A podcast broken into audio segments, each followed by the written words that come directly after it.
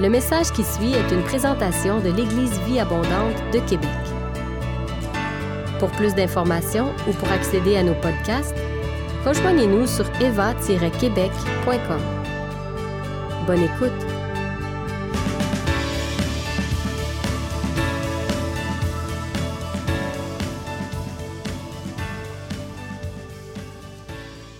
Vous allez bien?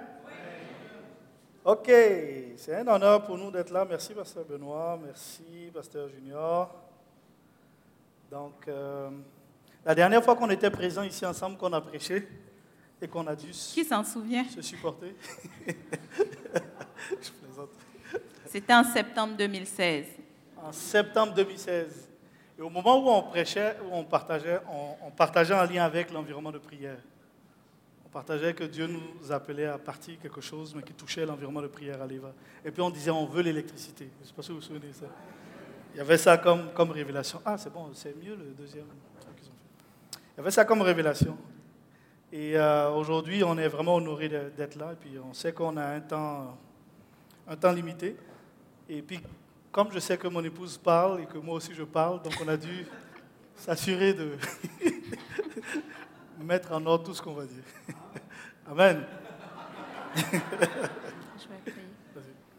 Seigneur, nous te disons merci pour ce temps. Merci parce que ce qu'on veut, c'est que tu parles à nos cœurs. Parle au cœur de chaque personne. Que chaque personne reparte ce matin avec une parole vivante du Dieu vivant qui transforme nos vies et qui nous propulse pour la nouvelle saison que tu as pour chacun de nous. Amen. Amen. Donc, euh, ah, je- c'est bon, j'ai la slide. Donc au- aujourd'hui, aujourd'hui, on a dit quoi? Une nouvelle saison. Puis on s'est dit quoi Tant qu'à être là, on va faire de belles photos. Donc on va vous envoyer beaucoup de photos aujourd'hui. Une image vaut mille mots. Donc euh, c'est ça. Ça, c'est notre famille. Et puis, euh, habituellement, chez, chez nous, il n'y a pas de concurrence quant à savoir qui est la plus belle. Ça, c'est déjà réglé. Le challenge, c'est qui est le plus beau. Ça, c'est- c'est là qu'on a un challenge.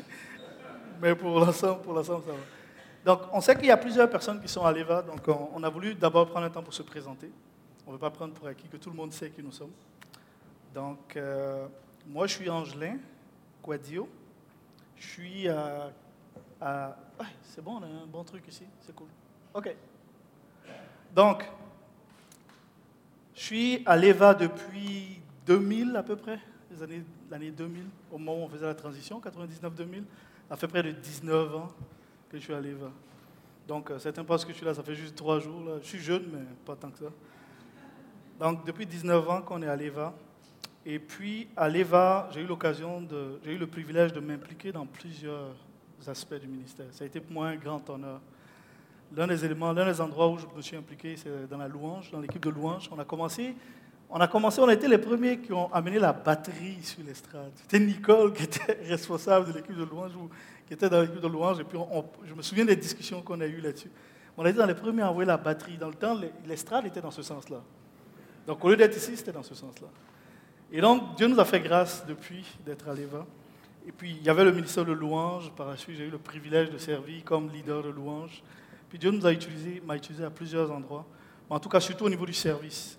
Puis pour moi, c'est un élément qu'on veut souligner actuellement, l'importance du service, l'importance de servir là où Dieu nous place. Pas vouloir toujours aller ailleurs, mais servir là où Dieu nous place. Et avec, avec ça, il y a eu aussi différents éléments qui ont pris place. J'ai eu aussi le privilège de servir dans différents projets euh, ici à l'EVA. Je me souviens, je ne sais pas si certains se souviennent, 40 jours, un seul but, avec, avec euh, Rick Warren, c'est ça. Pasteur Ourlin, dans le temps, m'avait demandé d'être le, chef de projet, donc de gérer ce bout-là. Ça a été un gros challenge, mais c'était super intéressant. Et par la suite, il y a aussi d'autres éléments où j'ai eu le privilège de servir. J'étais avec les, rencontres des hommes. On a organisé des rencontres des hommes à un moment donné. Vous savez, gérer des hommes ou parler, faire des rencontres avec des des gars et puis les encourager à parler. C'est deux challenges que tu mets ensemble. Premier challenge, avoir des gars chaque semaine, et puis deuxième challenge, qu'on parle. Et Dieu nous a fait cette grâce-là. C'était poursuite de la pureté. On avait vraiment à cœur que des hommes marchent dans l'intégrité, dans le secret, chaque jour, et soient des hommes d'honneur. Et Dieu m'a fait cette grâce-là euh, de, pouvoir, être dans ce ministère. Et puis en 2014, avec mon épouse, justement, on a parti l'environnement de prière, mais ça n'avait pas ce nom-là. Ça avait un autre nom, mais on a parti l'environnement de prière. Donc j'ai laissé elle se présenter un peu sur certains éléments de ministère, notamment dans lesquels elle a pu. Moi, je suis arrivée au Québec en septembre 97, en même temps que la mise en place de l'EVA. J'ai trouvé ça vraiment intéressant. Mais euh, je bénis le Seigneur. Je suis à l'EVA depuis 2002. Donc moi, j'étais à Montréal avant et puis euh, j'ai déménagé à Québec en 2002. Et j'ai senti que Dieu m'a conduit à l'église Vie Abondante. Quand je suis arrivée, j'ai visité deux, trois églises, mais j'ai vraiment senti que Dieu m'a conduit à l'église Vie Abondante. Et même ce matin, je lui disais merci parce que tout mon parcours est basé là-dessus avec les leaders que Dieu a mis euh, sur l'église Vie Abondante. Parce que l'une des choses que j'ai apprises, Dieu peut avoir un appel sur nos vies, mais les leaders qu'on a autour de nous peuvent être un tremplin ou euh, peuvent ralentir ce vers quoi Dieu nous appelle. Donc, à l'EVA, j'ai aussi eu à m'impliquer dans, dans l'intercession. J'ai aussi eu à m'impliquer pour euh, le ministère prophétique. On avait commencé le ministère prophétique. Je bénis ma sœur Diane qui a repris ça et puis vraiment, je bénis Dieu pour tout ce qu'il fait. On sent vraiment l'effervescence du prophétique au sein de l'Église Vie Abondante. On avait la veillée vendredi et puis toutes les personnes avaient des visions, des paroles. C'est devenu naturel, ce qui n'était pas avant. Et puis vraiment, je veux rendre grâce à Dieu et puis bénir euh, Diane qui tient ce ministère-là et que Dieu continue de la fortifier. Je bénis aussi le Seigneur. On s'est impliqué dans le ministère des femmes pour tout ce qui a pris place avec Isabelle, qu'on a pu honorer ici aussi. On, a, on, était avec le ministère des femmes, puis aussi euh, pour différentes formations. Et puis j'ai pu servir avec l'équipe de leadership. Et puis je suis vraiment dans la joie et j'ai été honorée pour ça. Alors je vais dire merci au Seigneur pour tout ça. Amen. Amen. C'est vrai que aussi, j'avais oublié cet aspect-là. Dieu m'a fait la grâce aussi de servir dans le comité de l'EVA pendant 6 ans ou 7 ans, à peu près. Puis, euh, dans le comité, j'ai beaucoup appris de tout ce qui se passe. Pourquoi est-ce qu'on parle de tout ça, en fait? Certains m'ont dit, mais vous êtes vraiment ennuyeux aujourd'hui. Ce n'est pas ça notre objectif. L'objectif, c'est vraiment de nous, vous partager notre cœur et d'expliquer quelque chose d'important en tant que tel. Et euh, ça fait partie des éléments qu'on veut évoquer. Euh, sur notre belle slide, là, en 2014, on a parti l'environnement de prière. Et l'environnement de prière, ça a été un élément qu'on a vu que Dieu a transformé beaucoup de choses. Comment est-ce qu'il est parti? Il est parti d'une révélation que mon épouse a reçue. Et il est parti aussi d'une conviction que Dieu a mise sur mon cœur. Donc c'était comme les deux. Parce que Dieu, Dieu lui a parlé, Dieu m'a parlé, puis on a parti l'environnement de prière. Et je me souviens d'un voyage qu'on faisait, je ne sais pas, on partait en, Caroline du Nord. en Caroline du Nord, en 2016. Puis c'est là, dans la voiture, c'est long, hein, quand il y a plusieurs heures à conduire, vous avez le temps de parler de beaucoup de choses. Et euh, des choses ont pris place là, pour que Dieu nous a mis à cœur de partir, de faire des veillées de prière chaque mois. Chaque mois. Prier pour différents sujets. Prier pour que le réveil vienne, pour que prier pour que le règne de Dieu vienne. On a commencé à faire ça, des veillées de prière. Certains diraient, moi j'aime bien dormir, ben, moi aussi, sauf qu'il y a des moments où Dieu donne la force pour faire autre chose. Et on a fait des veillées de prière. Par la suite, Dieu, Dieu nous a fait la grâce de mettre en place euh, ce qu'on a appelé euh, bon appétit. Bon appétit, c'était, c'est, pas c'était, on a commencé depuis 2017 et bon appétit au niveau de l'environnement de prière, c'est on lit la Bible chaque jour, chaque jour, chaque jour. Le matin à 5 h du matin et le soir à 21 h. Chaque jour, chaque jour, chaque jour. Et Dieu nous a donné la force au fil du temps de tenir la route. Et ce qu'on a vu, c'est la fidélité dans les petites choses. Quand tu es fidèle dans les petites choses, quand tu es fidèle là où il n'y a personne qui voit, Dieu te donne des forces que tu n'imagines même pas. Et Dieu te donne aussi l'occasion de faire encore plus. Et juste pour ajouter un peu sur l'environnement de prière, justement en 2014, le Seigneur m'avait donné une révélation. Et dans la révélation, ce qu'il disait, c'est qu'il était en train de préparer pour renvoyer une onction qui permettrait des évangélisations de masse, des évangélisations où plusieurs personnes vont être sauvées. Et dans cette vision-là, quand j'ai reçu cette parole, j'ai dit, qu'est-ce qu'on fait? Et ce que j'ai entendu, c'est prier. Donc la première chose à faire, c'était de prier. Et par la suite, c'est pour ça qu'on a mis en place l'environnement de prière. Et par la suite, le Seigneur disait que le réveil ne vient qu'avec un retour aux Écritures. Et pour ça, on a mis en place les bons appétits pour apprendre les Écritures, pour apprendre de Dieu, pour lire la parole chaque jour. Donc, ce qu'on a mis en place n'est pas parti du fait qu'on voulait tout simplement partir quelque chose, mais on croit que ça faisait partie du tremplin que Dieu utilisait par rapport à ce qu'il veut faire présentement, que ce soit au milieu de nous ou un peu partout dans le monde. Amen.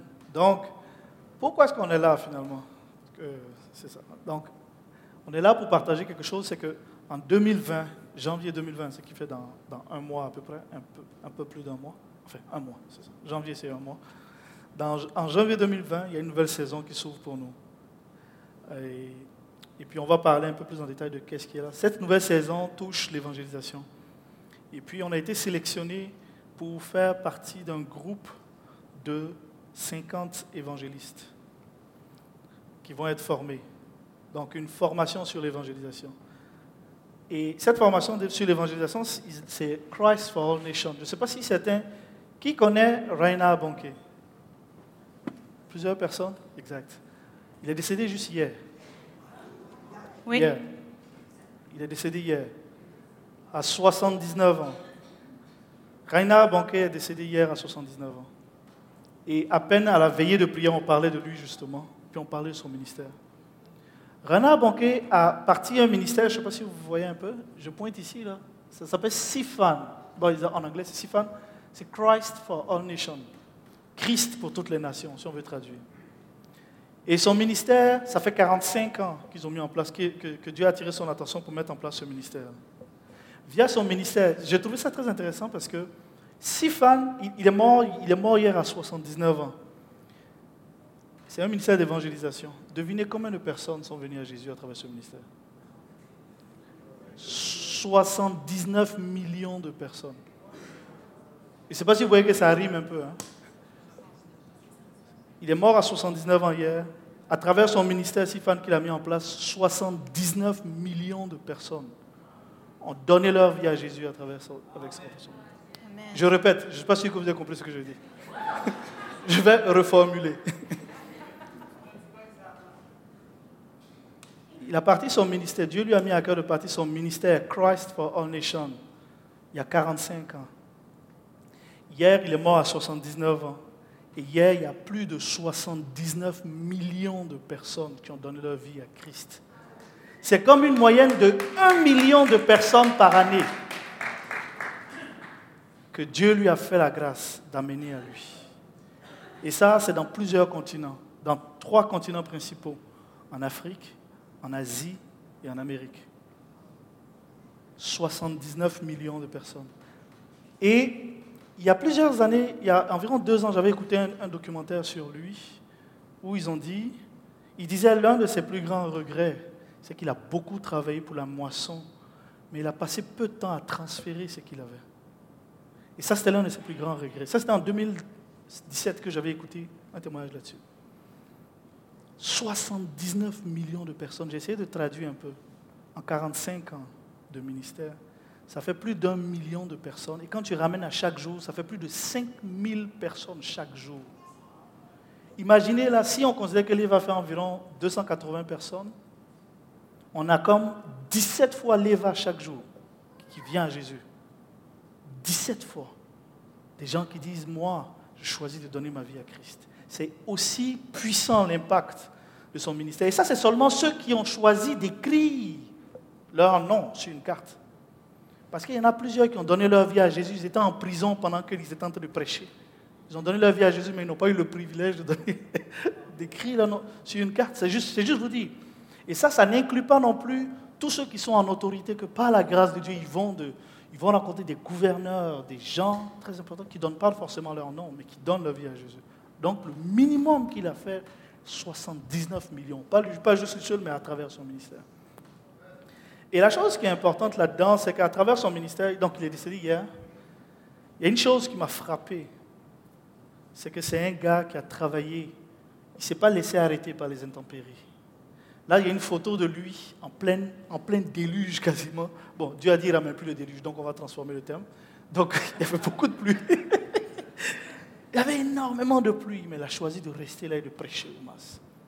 Je ne sais pas si vous savez que si cet homme-là, c'est qui, mais il est l'un des évangélistes qui a regroupé le plus grand nombre de personnes en un endroit, en un moment. 1,6 million de personnes étaient regroupées à un moment donné en 2000, dans les années 2000 pour écouter Renard Banquet prêcher. Et Dieu lui avait fait une promesse qu'il allait voir un million de personnes donner leur vie à Jésus en une rencontre. Puis Dieu lui a fait cette grâce-là en 2000. Donc c'est pour mettre un peu la table, pour voir un peu le ministère Christ for All Nations, ça ressemble à quoi et c'est quoi? Chacune de leurs campagnes d'évangélisation, ce n'est pas moins d'un million de dollars qu'ils mettent, US. Chaque campagne, pour que des âmes soient sauvées.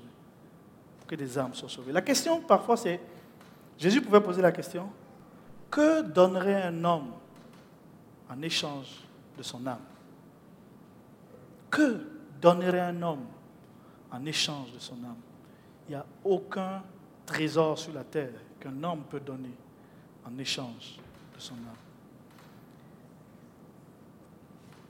C'est vraiment, c'est vraiment un homme qui a marqué l'histoire, un des généraux de l'armée de Dieu. Et pour nous, ça a été un énorme privilège. Rachel et moi, en janvier dernier, on a eu le privilège de rencontrer Réna Bonquet. Ça, c'est une photo qu'on a prise en, février dernier, début février, janvier-février. On était à Christ for All Nations, dans son ministère à Orlando. On était allé pour une formation d'une semaine. Et il n'était pas prévu être là parce qu'il avait déjà eu quelques rencontres. c'était... Et arrivé un moment donné, René Bonquet est arrivé dans la salle. Je vous dis, c'est comme un parfum qui rentre. Vous avez l'impression qu'il y a des anges qui sont des gardes du corps qui viennent avec lui. C'est vraiment impressionnant, c'est dur, c'est dur à expliquer avec des mots. Mais de voir un homme qui a eu un ministère de puissance, qui a vu des morts ressuscités, des boiteux marcher, des paralytiques guéris, des aveugles voir, il a vu tout ça prendre place dans son ministère.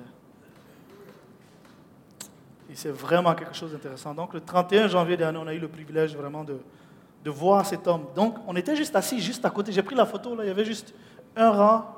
Il y avait Todd White qu'on voit ici. Voici. Todd White juste ici. Renard Bonquet et l'épouse de Renard Bonquet juste là. Pour moi, c'était comme surréel. C'est comme, si vous, c'est comme si vous voyez un de vos héros. Puis pour nous, c'était ça. Voir un de nos héros dans la foi en chair et en os, juste là comme ça. Impressionnant. Et donc, tout à l'heure, on disait que Dieu nous a fait la grâce, on s'en va pour un Christ for All Nations, ça c'est le ministère de Renard Banquet, Evangelism Bootcamp, qui va débuter en janvier 2020. Donc le but, un peu, on, va, parler un peu de ça, mais avant, avant ça, peut-être que je vais un peu trop vite. Avant ça, c'est que comme je disais, on était à Christ for All Nations. celui-là, c'est Daniel Colenda, pour ceux qui ne savent pas. C'est lui, en 2017. Euh, Renard Bonquet a fait le transfert de son ministère à Bonquet, qui est, euh, à, Daniel Colenda, qui lui est aussi un évangéliste. Je ne sais pas si vous faites attention, mais tout ce que vous voyez en arrière, là, c'est des têtes de personnes. Chaque petit point que vous voyez, et même là l'image n'était pas assez. Ils ont une fresque qui est énorme comme ça sur un mur. Et puis tu vas, c'est chaque petit point, c'est des gens. C'est des âmes. Et ça, c'est moi aussi. Si vous voyez que j'ai perdu un peu de poids, c'est parce qu'il y a eu de quoi qui s'est passé. Bon. Tout ça, c'est des gens. Et ça, c'était en 2019, euh, en, cette, année, cette année que Dieu nous a donné le privilège d'aller à Orlando pour, pour cette formation. Et donc, alors qu'on a été là-bas, il y a quelque chose qui a pris place. On a eu le privilège d'aller visiter les bureaux et même d'aller nous asseoir sur le bureau de Raina Bonquet et sur son siège. Je dis sur le bureau, mais sur son siège. Bon, on ne va pas s'asseoir sur le bureau quand même. On était assis dans son bureau, voilà, ça c'est mieux. On était assis dans son bureau sur la chaise où ils font toute leur stratégie. J'étais assis là-bas. Rachel aussi allait s'asseoir. On allait s'asseoir aussi dans le bureau de Daniel Colinda. Ils nous ont fait visiter visite ouverte comme ça. J'ai mis une photo, mais Rachel m'a demandé d'enlever la photo, donc c'est pas grave. Vous allez devoir vivre ça. Et dans le bureau de, de, Reina Banquet, il y a cette image-là qui était en arrière. Et pourquoi est-ce qu'on souligne ça? Ça, c'est une image qui représente une prophétie qu'il a reçue quand il avait 5 ans. Il avait 5 ans, il était dans une réunion de prière et une dame a prophétisé sur lui. Elle dit, je te vois tu es en train de parler à des personnes qui sont de peau noire, et il y a des milliers et des milliers de personnes à qui tu parles, et puis tu prêches, et puis tu partages du pain. Ils ne savaient même pas où était l'Afrique, ils ne savaient même pas c'est quoi une carte d'abord. Mais pourquoi est-ce qu'on parle de ça? C'est pour souligner l'importance des, révélations. L'importance des révélations qu'on reçoit de Dieu. Et nous, le contexte dans lequel on s'en va, alors, pourquoi est-ce qu'on s'en va? Je laisse mon épouse parler de cet aspect. Quelles sont les révélations? Qu'est-ce qui nous pousse à dire qu'on veut faire ce pas-là? D'aller à Orlando pour une formation de six mois. Ah, c'est vrai que je n'avais pas dit ça. Ça commence en janvier, mais c'est six mois. C'est six mois de formation. Oui. Oui, je vais en parler. Je vais en parler juste un peu après. Je vais, je vais en parler juste après. Donc, pour revenir sur les révélations, j'avoue que avant janvier, avant décembre 2018, je savais que Dieu avait un appel sur moi. Je savais plein de choses, mais j'avais jamais réalisé que l'appel de Dieu incluait l'évangélisation de masse dans ma vie. En décembre 2018, on était allé à Orlando et puis on était en vacances. Puis on était allé à une conférence et puis Angélin avait pris les pamphlets de, de justement, de Christ for All Nations. Puis quand on était euh, en vacances là au bord de la plage, Dieu a ramené ça à son esprit. Puis quand il a ramené ça à son esprit, il a décidé de s'inscrire pour, que Dieu lui disait de s'inscrire pour le School of Evangelism qu'il a montré les photos tantôt.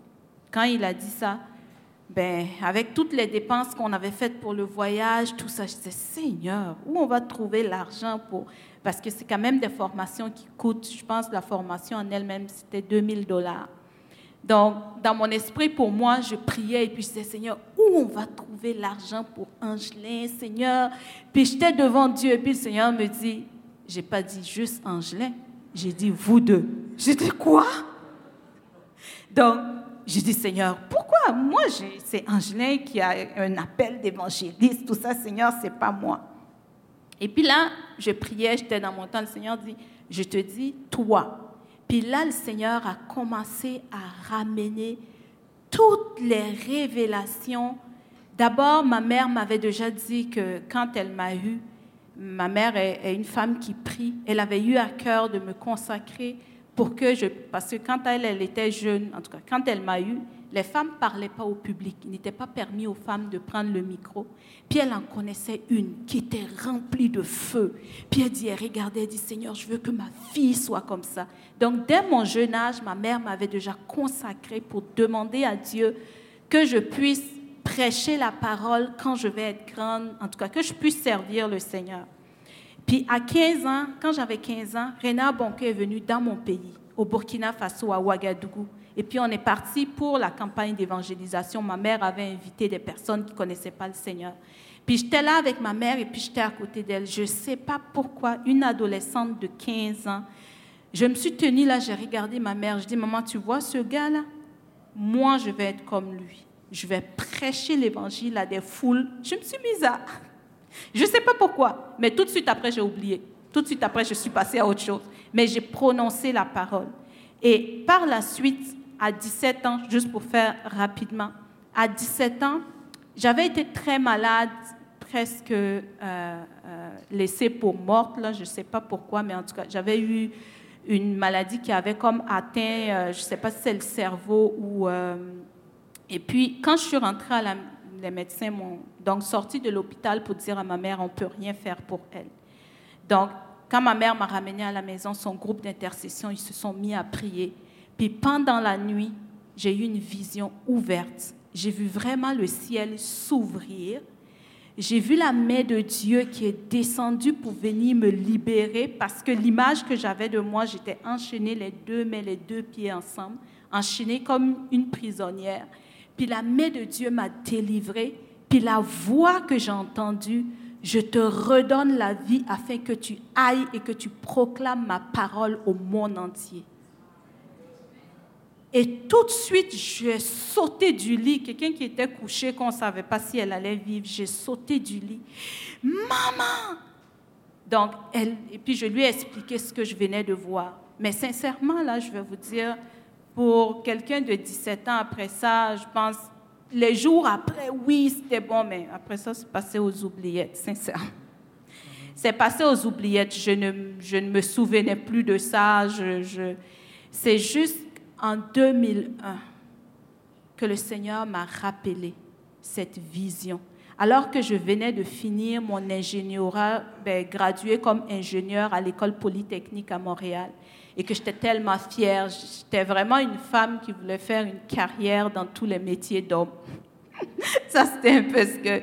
Donc, ingénieur, on était deux dans toute notre promotion et puis je venais de graduer. Et quand je suis arrivée à l'église ce jour-là, il y a une prophétie sur ma vie. Puis le Seigneur me disait, Rachel, tu as tes projets, mais moi j'ai formé des plans pour toi.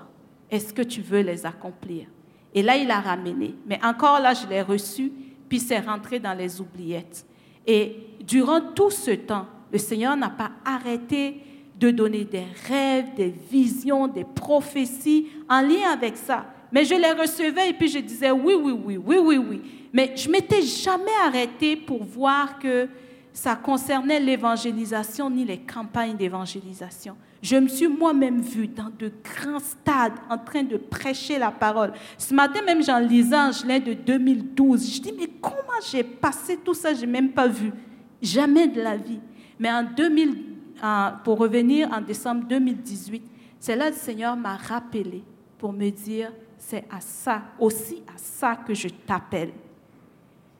Et là, j'ai mis devant Dieu toutes les impossibilités possibles pour aller à la formation au mois de janvier. Mais ce qui s'est passé, c'est que le Seigneur a permis qu'on aille. Donc, c'est juste dit l'importance des prophéties, des révélations. Écrivez-les, mettez-les par écrit. Parce que quand le temps vient, on peut s'y référer. Si je n'avais pas écrit toutes ces choses-là, je pense que quand le Seigneur allait parler, j'allais douter. Mais le fait de revenir et de voir ça, ça a une énorme importance. Amen. Je pense les prophéties, j'aime ça parce que ça fait comme penser aux disciples sur le chemin d'Emmaüs. Ils parlent, ils parlent, et puis après, rendu à un moment donné, c'est comme si leur esprit se réveille et puis mais ça faisait longtemps que Jésus leur avait enseigné ça, juste qu'ils n'avaient pas allumé et les prophéties, les révélations que Dieu donnait, que ce soit à Rachel ou à moi, fil, au fil du temps, on n'avait juste pas allumé. Moi, je me souviens, le 7 septembre 2014, j'ai eu un rêve. J'ai rêvé que j'étais avec Todd White et j'étais avec euh, Bill Johnson dans un lieu sombre en Inde. C'était comme les temples quelque part en Inde. Et alors qu'on était là, il y avait plusieurs personnes qui étaient mortes dans l'endroit où on était. Et alors que j'étais là, j'ai touché une personne, puis elle est revenue à la vie, dans mon rêve. Puis, puis, j'ai continué, j'ai touché, une femme, et puis elle est revenue à la vie. Après, j'ai touché cinq autres personnes qui sont aussi ressuscitées en même temps dans mon rêve. Et là, tu penses, et puis après, par la suite, je me suis levé, puis je suis allé évangéliser avec Todd White. Mais je ne savais pas ce que ça voulait dire. Là, tu reçois ce genre de truc quotidien, je ne te prends pas pour quelqu'un d'autre. Donc j'ai pris et j'ai conservé. J'ai la date. Par la suite, le 5 décembre 2015, j'ai rêvé que j'étais couché. J'étais comme couché dans un lieu à l'extérieur et il y avait comme une bassine d'eau. Il y avait Heidi Baker. Je ne sais pas si qui connaissent Heidi Baker. C'est une, missionnaire. Euh, elle est beaucoup de choses en même temps. Elle est évangéliste, missionnaire, prophète, tout ça. Elle a plusieurs dons en même temps. Et j'étais couché. Elle était, elle était à ma droite. Puis alors que j'étais couché, on avait nos deux pieds dans la même bassine d'eau nos deux pieds dans la même bassine d'eau. Pour ceux qui savent prophétiquement les choses, qu'est-ce que ça veut dire? C'est comme un appel commun. Donc quand tu vois ça, tu prends, je prie, puis j'ai mis de côté, j'ai dit Angelin, on se calme, ok?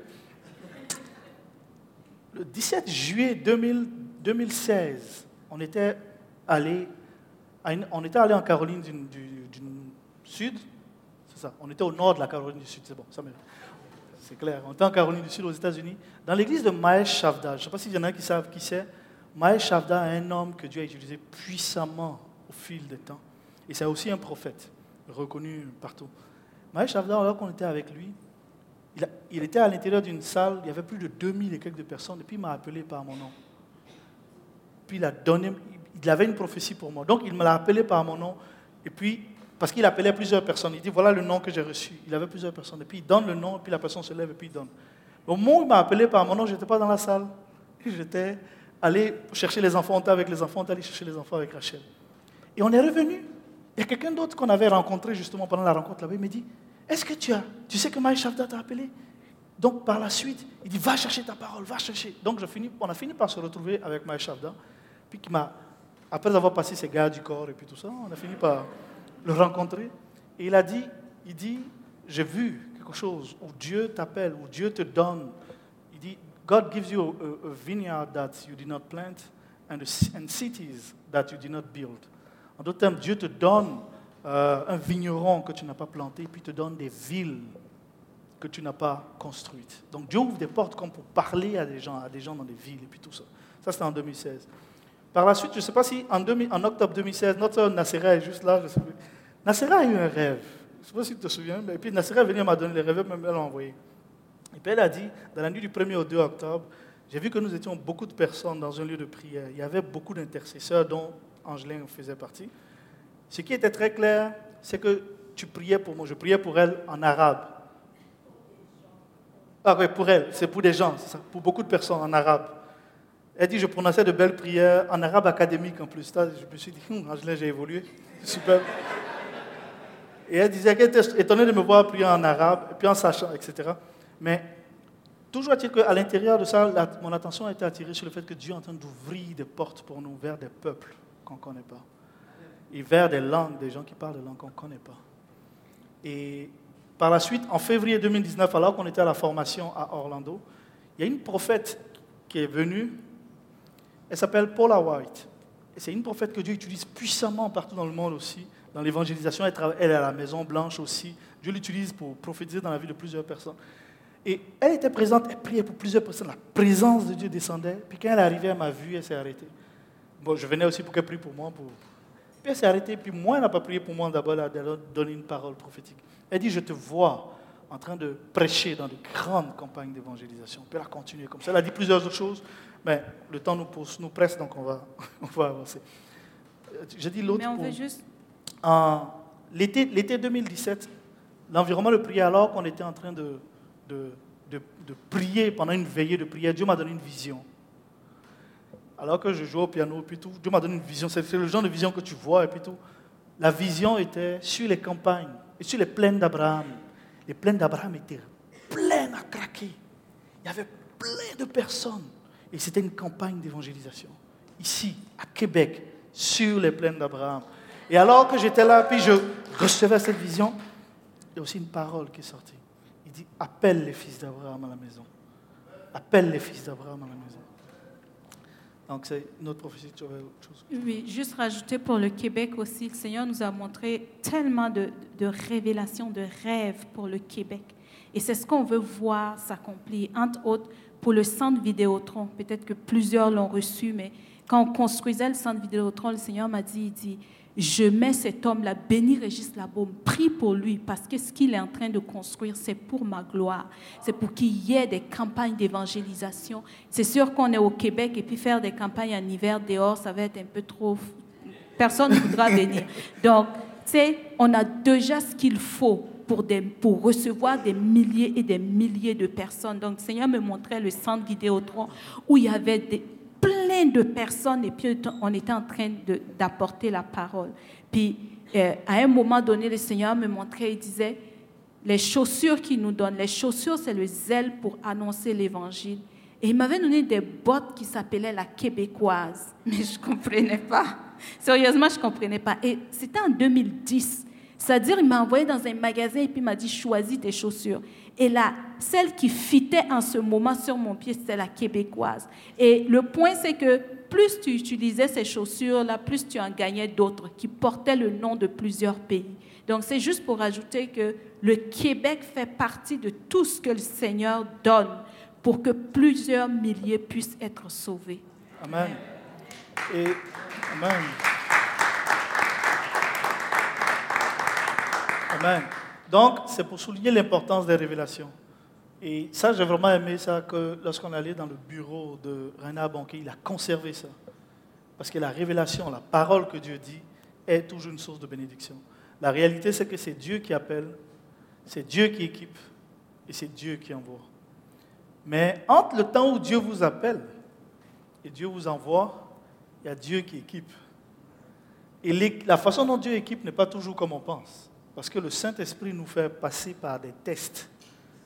Il nous fait passer par des épreuves. Mais tout ça, c'est pour nous bénir encore plus. Puis c'est ça qu'on voulait souligner, l'importance du fait que c'est Dieu qui envoie. Et on veut souligner quelques leçons aussi qu'on a apprises là-dedans. C'est que pour moi, au fil des, années, l'une des leçons que j'ai apprises, c'est l'importance d'être fidèle dans les petites choses.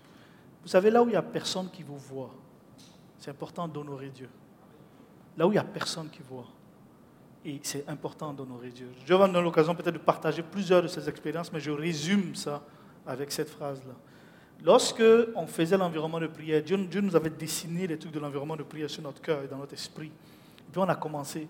Et puis il y avait une journée, je me souviens, il y a une journée en particulier qui était difficile. C'était de de, lire la Bible ou de, prier au téléphone les samedis, surtout les samedis soirs. C'était vraiment difficile. Trouver des gens qui prient. C'était off.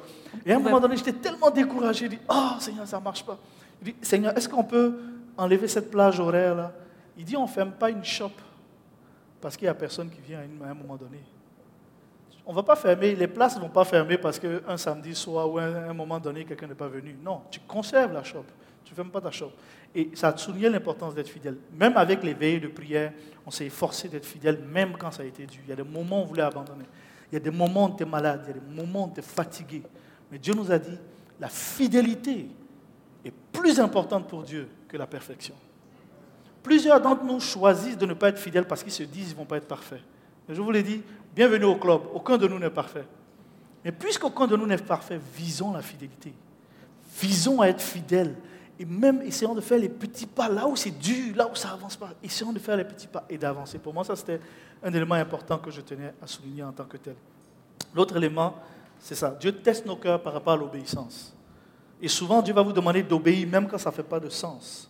Il y a eu des moments où Dieu nous a demandé de laisser aller. On avait des opportunités de, de contrat ou des opportunités pour gagner de l'argent. Dieu nous a demandé de laisser aller. Puis tu regardes ça, mais on a choisi d'être fidèle et avec cette fidélité, on ne savait pas à ce moment-là que Dieu est en train de tester nos cœurs. Il teste nos cœurs pour voir jusqu'à quel point est-ce que tu vas obéir à celui qui est le général. Est-ce qu'on ne chante pas cette chanson-là, le commandant des anges? Ça veut dire qu'il donne des ordres. La Bible dit que quand Dieu donne des instructions, les anges obéissent automatiquement. Ils ne diffèrent pas leur obéissance. Et Dieu va tester chacun de nos cœurs pour voir jusqu'où est-ce que tu es prêt à obéir. Parce qu'à la mesure que tu es prêt à obéir, Dieu va ajouter des bénédictions à la mesure que tu es prêt à suivre ce qu'il te dit, il va ajouter encore des responsabilités. Et chaque responsabilité, Dieu dit quoi? Puisque tu es fidèle dans les petites choses, on t'a confié de plus grandes. C'est un principe du royaume de Dieu qu'on a appris et qu'on voulait partager aussi. Il y a tellement de leçons que Dieu nous a apprises euh, du moment où on reçoit l'appel jusqu'à ce que le Seigneur soit prêt à mettre en place maintenant tout ce qui va permettre la réalisation, la concrétisation. Et pour ma part, je dirais que durant toutes ces années-là, ce pourquoi je suis reconnaissante à Dieu, c'est d'avoir appris à connaître Dieu et à bâtir une relation avec lui. Tu ne peux pas être au service de quelqu'un que tu ne connais pas. Pour ma part, c'est là où j'étais avant et ce que j'étais capable de sacrifier pour Dieu? Aujourd'hui, là où je suis rendue dans ma connaissance de Dieu, je suis comme prête à dire oui pour tout. Je me rappelle que je lisais le livre des actes et puis je disais, Paul, hein, c'est Paul, mais cette année, on a relu le livre des actes. On vient de finir il n'y a pas longtemps. Mais quand je lisais, mon cœur brûlait. Et je disais, Seigneur, oui, s'il faut aller jusqu'à mourir, je suis maintenant prête et je lève la main. Mais ce n'était pas comme ça avant, parce que je ne le connaissais pas. Mais aujourd'hui que je le connais, je peux me mettre à dire comme Paul dans Philippiens. Il y a encore des choses qui travaillent. Là dans Philippiens qui dit que ce qui avait de l'importance pour moi, aujourd'hui je le regarde comme rien à cause de l'excellence de la connaissance de Christ. Et la connaissance de Christ, là, ce n'est pas les miracles, les prodiges, non. Il y a une telle connaissance, une telle profondeur avec Christ qui vient saisir nos cœurs que on a envie de rien faire que de donner notre vie pour lui. Et je pense que pour chacun de nous qui avons des appels sur nos vies, Sachez que là où on est là présentement, Dieu est en train de bâtir quelque chose. Et je dis merci au Seigneur de ne m'avoir pas utilisé, ouvert les portes il y a 10 ans, il y a 15 ans, il y a même 5 ans, il y a même 2 ans. Lui seul sait quand est-ce que c'est le bon moment pour ouvrir les portes? Parce que si Dieu nous donne la bénédiction avant, la bénédiction va nous détruire. Quand moi j'entendais équiper, là, la chose que j'entendais, c'est la puissance qui tombe sur nous, les miracles, les signes, les prodiges. Non, l'équipement, c'est plus que ça. Je dirais même c'est mieux que ça parce que c'est ça qui va nous garder. Parce que qu'est-ce que Paul a dit à la fin? Il dit, je traite durement mon corps et je le tiens assujetti pour ne pas être moi-même rejeté après avoir prêché aux autres. Même si j'amène 79 millions de personnes au Seigneur, que moi je rentre pas, ça n'a pas de valeur. C'est moi d'abord. Et je vous dis là, ce que Dieu fait, c'est pas que Dieu tarde à accomplir ses promesses. Je le crois. Là où je suis rendu dans cette connaissance de Jésus, je le crois c'est nous que Dieu attend. Et plus on collabore avec lui, plus il nous transforme et plus on devient à son image et plus on peut rentrer dans l'appel que Dieu a pour nous. Le temps manque pour partager tellement de choses que tous les deux, on a appris que Dieu nous a formés. Certainement qu'on pourra le partager, mais s'il y a quelque chose que je retiens, connaître Dieu et bâtir une relation avec lui et apprendre à aimer. Donc, l'essentiel de comprendre pour chacun de nous, c'est que c'est cette phrase de Jean-Baptiste quand il dit Nul ne peut s'attribuer une autre mission que celle qu'il a reçue de Dieu. Nul. Donc, Dieu a une mission pour chacun de nous. Certains ont, ont le privilège d'envoyer des gens, d'autres ont le privilège de partir. Ceux qui sont chanceux peuvent faire les deux. Amen. L'autre chose, c'est quoi en fait le bootcamp? Donc on s'en va pour une formation intensive sur l'évangélisation. Et cette formation-là, le but, c'est de former des évangélistes, de les équiper, de les entraîner et de les relâcher. Mais des évangélistes radicaux. C'est vraiment ça, comme ça qu'ils disent. Et la, la, vision que Dieu leur a donnée, ils ont eu 79 millions de personnes, mais Dieu leur a dit de doubler ce montant. Or, ils ont fait ça en 45 ans. Comment est-ce qu'ils vont faire? Dieu l'a dit dans la prochaine, les 10 prochaines années. Donc de passer de 79 millions à 150 millions. On parle de la grande moisson. Alors qu'on est dans notre zone de confort, Dieu est en train de dire qu'il y a des gens qui meurent aujourd'hui. Aujourd'hui même, là où on est, ils sont en train de faire plein de campagnes d'évangélisation partout. Donc, en plus de ça, dans cette vision, ils veulent former environ 20 000 évangélistes pour l'évangélisation de masse. Mais cette formation pour laquelle on s'en va est particulière. Pourquoi? Parce qu'elle va être difficile. Ils nous l'ont dit dès le début. Ils disent c'est comme former les gens des Navy Seals. Les Navy Seals de l'armée américaine, c'est comme le corps d'armée. C'est ceux-là qui ont tué Oussama Ben Laden. Ils en ont relâché quatre dans la nature. Ils ont les tués Ben Laden. Ils sont ressortis, plus personne ne les a vus. Ça donne une idée. Les Navy ça va être très difficile comme formation. Et ils prennent seulement 50 personnes partout dans le monde. Donc on a fait partie, par la grâce de Dieu, des, 50 personnes qui ont été sélectionnées pour cette formation. Et puis ça, c'est un privilège, c'est un honneur.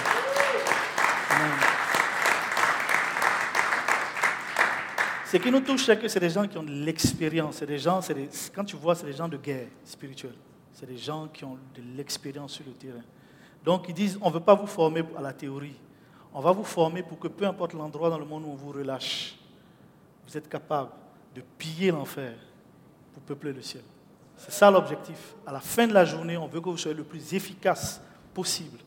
Parce qu'ils disaient, ils ont déjà envoyé des évangélistes sur des missions. Ils étaient supposés être là-bas sept semaines. Les gens n'ont pas pu toffer une semaine.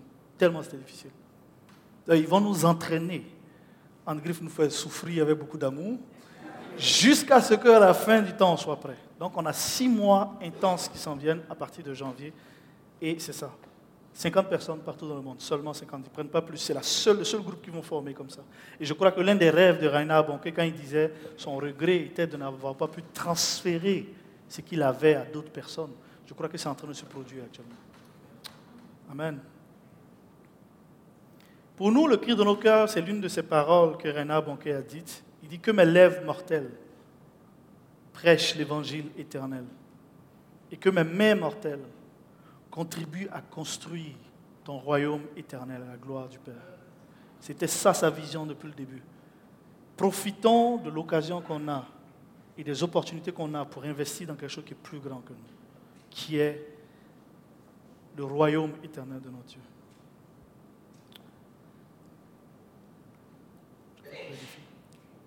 Donc nous avons dit oui. Comme Angelin dit, on a dit oui au Seigneur, on a dit oui aux opportunités. Juste, juste avant, je réalise qu'on a oublié. Est-ce qu'on peut mettre la. On a une petite vidéo qu'on va vous présenter justement en lien avec le bootcamp. Est-ce qu'on peut mettre ça? Je sais pas. Je viens juste de réaliser. Mais tu peux parler pendant ce temps? Ok, la vidéo est là, c'est bon. Pour ceux qui ne comprennent pas l'anglais, on va essayer de résumer un peu. Mais c'est juste vous donner une idée à peu près de qu'est-ce qu'on va aller faire par la suite. Daniel Kalenda coming to you from Abeokuta, Nigeria. This is the last night of our gospel crusade here. It's been absolutely amazing. You know, six weeks before we arrived here in Abeokuta, we sent a team of evangelists, two of them coming each week in rotations and they were able to lead more than 70,000 people to Jesus in over 260 some outreaches during that time before I even arrived on the field here in Abeokuta. When I arrived, they took me straight to the palace uh, of the king and to the government house of the president. Est-ce qu'on peut mettre pause pour l'instant Peut-être on va continuer un peu un bout et puis le temps que ça, ça se règle. C'est là maintenant Ok, est-ce qu'on peut remettre au début C'est une minute en fait. C'est bon. Pourquoi on présente ça en fait Dans cette vidéo, il, donne un peu un exemple. Je ne sais si sais pas si vous voyez ça. Pas Photoshop, hein, c'est une vidéo. Hello, everybody. This is Evangelist Daniel Kolenda coming to you from Abeokuta, Nigeria. This is the last night of our gospel crusade here. It's been absolutely amazing. You know, six weeks before we arrived here in Abeokuta, we sent a team of evangelists, two of them coming each week in rotations and they were able to lead more than 70,000 people to Jesus in over 260 some outreaches during that time before I even arrived on the field here in Abeokuta. When I arrived, they took me straight to the palace uh, of the king and to the government house of the president. I was able to preach the gospel to the leaders of this region the king, the governor, the cabinet. Some of them received Christ right there in the government buildings. That was before the first night of the crusade. And night after night, it's been an outpouring of the Spirit. You can see behind me the crowd that's just continued to grow each night. The people are coming hungry for God. Mighty miracles have taken place, blind eyes opening, deaf ears opening, creative miracles. We've seen it all here in Abiyakuta. And most importantly, tens of thousands of people have given their lives to Jesus and been saved. That's why we've come. And I just wanted to, uh, I didn't want to leave this place without sending a message to you, our precious friends and partners around the world who pray for us and support us financially. I want to say thank you once again for sending us to the city. Abiyakuta will never be the same again in Jesus' name. In three weeks, we'll be back in Nigeria. Next time in a city called Odo Ekiti. And we're believing God for mighty things there as well. So please continue to pray for us. We love you. Until next time, God bless you. Bye bye. Je vais, résumer un peu quelques éléments. Je ne vais pas trop prendre le temps là-dessus. Il expliquait, entre autres, qu'ils sont à leur campagne d'évangélisation principale, mais six semaines avant le début de la campagne, ils ont envoyé, ils ont envoyé des, des évangélistes dans plusieurs endroits et ces évangélistes-là ont pu, dans la vidéo, il disait 60 000 personnes ont donné leur vie à Jésus en six semaines. Essayez de battre ça. Ça, c'est seulement le petit groupe. Hein. Ça ne touche pas la grosse campagne elle-même. Parce que dans les grosses campagnes, le nombre est encore plus grand. Il parle juste de ce pourquoi ils s'en vont nous former actuellement. Parce qu'ils vont nous former, les premiers lobes dans lesquels ils vont nous envoyer, c'est pour faire partie de ces équipes avant, parce qu'ils envoient les premières équipes d'évangélistes avant que Daniel Kolenda arrive. Et ces équipes, ils les envoient partout. Et pour cette expérience au Nigeria, ça c'est juste ce mois-ci, le mois de novembre, en décembre, juste le mois dernier. C'est pas longtemps, c'est juste cette vidéo-là, c'est le mois dernier. Il y avait 60 000 personnes qui ont donné leur vie à Jésus à travers les équipes d'évangélistes qu'ils ont envoyées. Mais ils veulent accroître ces montants-là. Donc on parle d'un ministère qui porte du fruit aujourd'hui. Il expliquait aussi que dans leur campagne, ils ont vu des morts ressuscités, ils ont vu des miracles de création, creative miracles. Donc c'est comme si un bras n'existe pas et puis Dieu fait pousser le bras en même temps. Ils ont vu tout ça. Par la grâce de Dieu, on va prendre des vidéos pour envoyer ici quand Dieu va nous faire. Amen. Alléluia. Ils ont vu tout ça, des boiteux marcher, des aveugles voir et des personnes qui ont donné leur vie à Jésus. Ils disaient que Dieu a ouvert des portes pour qu'ils aillent parler aux personnes en autorité, aux rois, aux gouverneurs, etc. Et c'est vraiment impressionnant ce que Dieu fait. Donc, c'était juste le résumé de la vidéo. Donc, on fait vite, on finit bientôt. Amen. Juste dire, on a dit oui au Seigneur, mais ça ne veut pas dire qu'on n'a pas de défis. On a d'énormes défis. Est-ce qu'on peut mettre la slide suivante? J'ai l'impression que mon Dieu qui fonctionne On a donné au Seigneur ce qu'on avait et on continue de donner tout ce qu'on a et tout ce qu'on est. Cependant, il reste des défis. La langue est un énorme défi. On n'est pas des bilingues. On, on comprend l'anglais, on parle un peu, mais on va devoir aller prêcher en anglais. Et vraiment, on a besoin de votre prière là-dessus. Dieu est le Dieu des langues et on y va parce qu'on lui fait confiance. Euh, on a une famille, on, souhaiterait vraiment, ce qui est sur notre cœur, c'est d'aller en famille. Cependant, présentement, tout n'est pas complété et puis nos yeux sont fixés sur le Seigneur pour le logement Orlando, pour la scolarisation des enfants, le challenge financier, parce que juste la formation pour nous deux, c'est 20 000 dollars. US. ah non, canadien. Non, canadien. Sans parler de l'hébergement et de tout ce que ça prend. Alors, on a besoin de vos prières, on a besoin, on croit que on est ensemble parce que je crois que tout ce qu'on fait, la famille de Dieu est ensemble parce qu'on veut aller enlever les âmes de l'enfer pour peupler le royaume de Dieu. Et c'est ce qui est dans nos cœurs.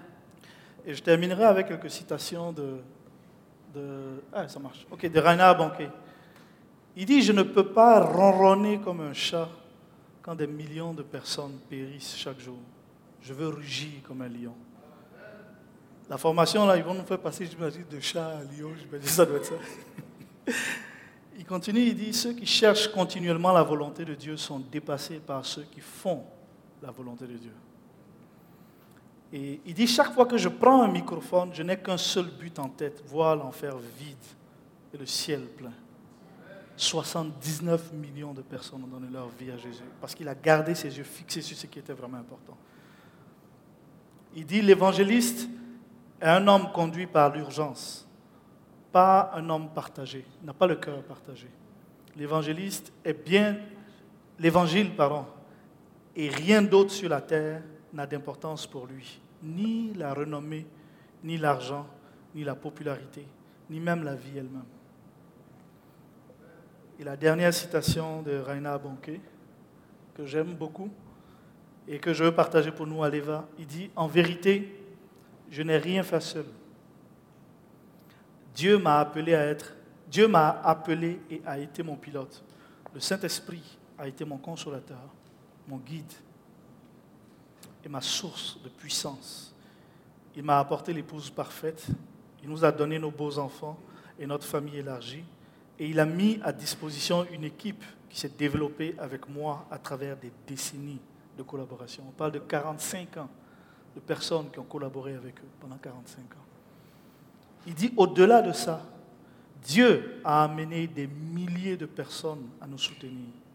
Ils nous ont soutenus dans la prière et en partenariat nos récompenses au ciel seront égales. Puis c'est ce que je crois. Je crois dans cette parole et dans cet élément qui a pris place avec David, où David est allé à, à et ils allaient en guerre. Et rendu à un moment donné, il y a un groupe qui s'est arrêté pour garder les bagages et d'autres qui sont allés. David a émis un principe. Il dit ceux qui ont gardé les bagages vont avoir la même récompense que ceux qui sont allés en guerre. Je crois que c'est comme ça que Dieu fonctionne. C'est comme ça que Dieu veut qu'on fonctionne. Amen. Si vous avez aimé ce message, nous vous invitons à vous joindre à nous lors de nos rencontres du dimanche matin.